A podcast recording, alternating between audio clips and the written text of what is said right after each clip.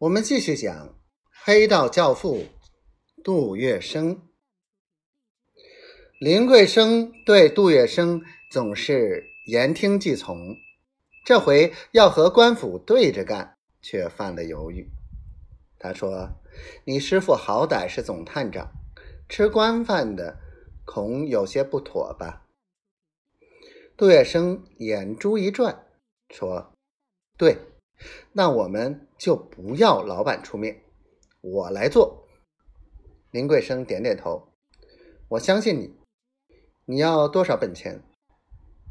杜月笙捏着手指道：“办公司得买幢房子，有六万元就差不多了。”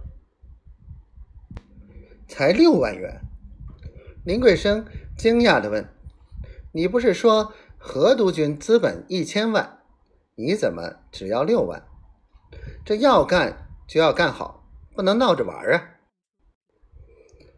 桂生姐放心，杜月笙还是那股作风，胸有成竹的说：“我与潮州烟商有来往，手里有不少干货。”林桂生见他说的那么肯定，也就不问了。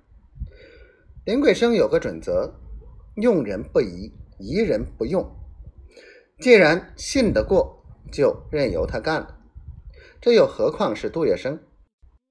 于是他接着问：“那你打算让哪些人入股呢？”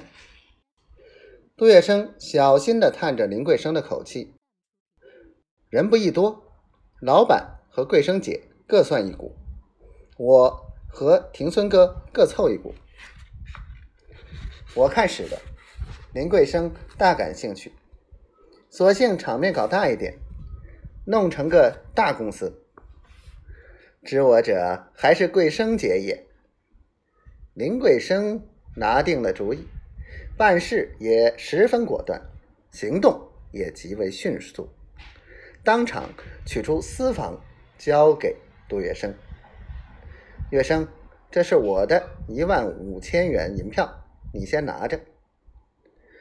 杜月笙没有推辞，拿上银票，走出皇宫馆，直奔混堂金庭孙处。金庭孙进皇宫馆的门要比杜月笙早，很受黄金荣的器重。